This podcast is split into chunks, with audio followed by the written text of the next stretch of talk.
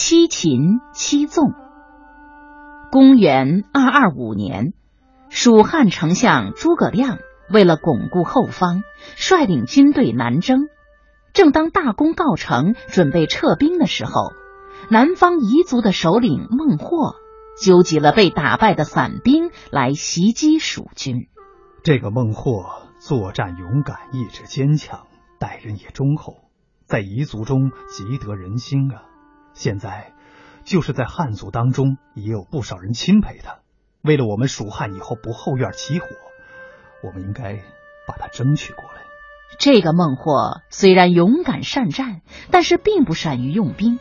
第一次跟诸葛亮对阵，刚看到蜀兵败退下去，就以为蜀兵不敌自己，不顾一切的追了上去，结果却闯进了蜀兵的埋伏圈，被活捉。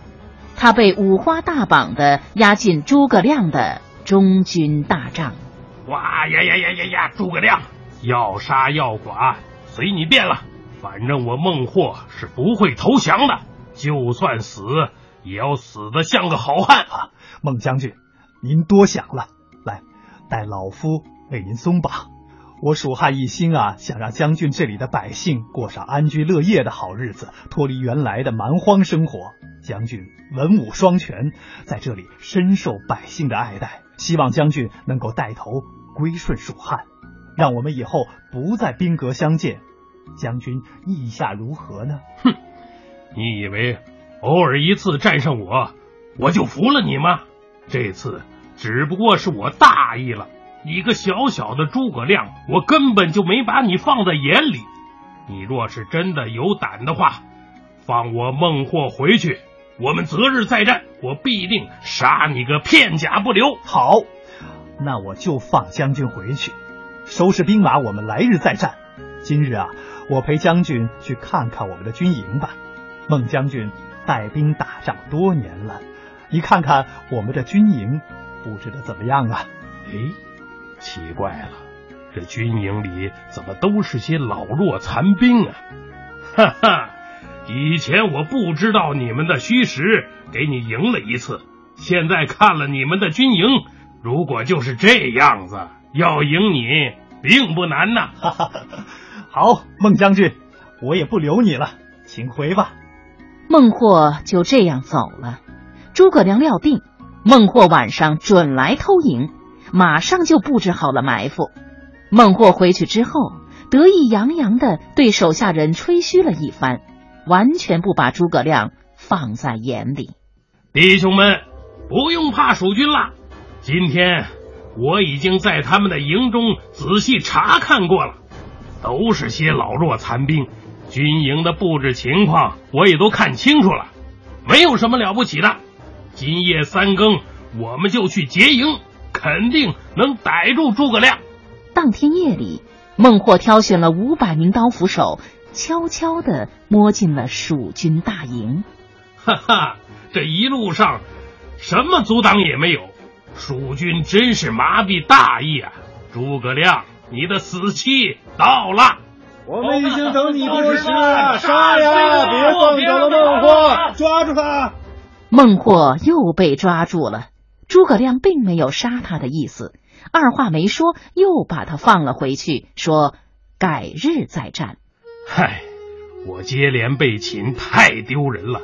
诸葛亮诡计多端，我这样鲁莽行事太危险，还是带着人马退到泸水南岸，只守不攻，再做打算吧。等蜀兵到了泸水，没有船不能过去，天气又热，困难重重。诸葛亮一面派少量士兵假装渡河，一面将大军分成两路。绕到上游和下游的狭窄处，渡过河去，包围孟获据守的上城。后来，孟获又被抓住了。哎呀，孟获虽然第三次被擒，但我还是不服气，放我回去再战。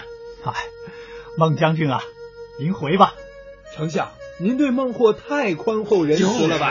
哪有这样接二连三放虎归山的呢？各位，我军要彻底平定南方，必须重用孟获这样的人。要是他能够心悦诚服的联络南人，报效朝廷，能抵得上十万大军的。你们现在辛苦些，以后呢就不必再来这里打仗了。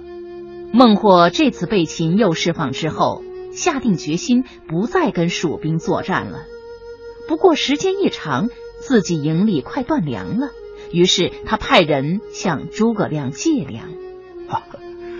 孟将军借粮没有问题，不过我有个条件，孟获需亲自出来跟我蜀军大将一对一的比武，赢了便可以去借粮。孟获接受了诸葛亮的条件，到蜀营来比武。他接连打败了几名蜀将，但是刚冲到大堆粮草旁时，被绊马索绊倒，又被抓住了。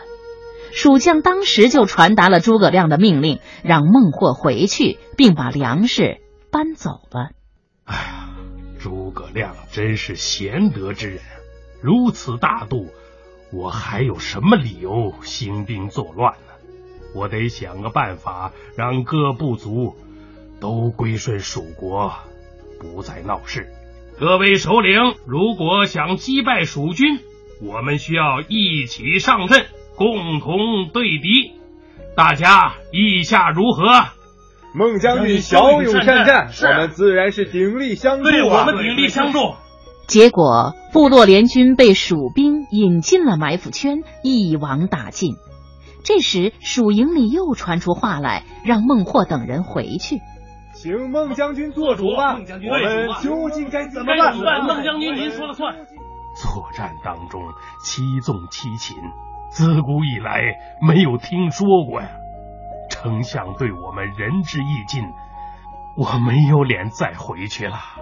就这样，孟获等人终于归顺了蜀汉，听从管辖。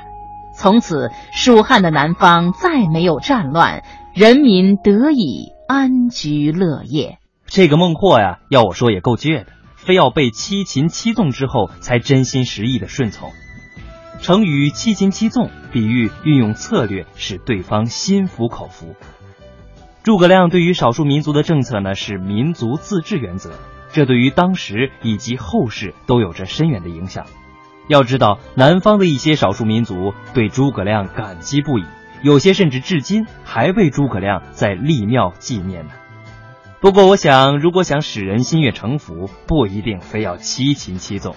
只要大家以诚相待，我相信很快你就能够获得别人的信任。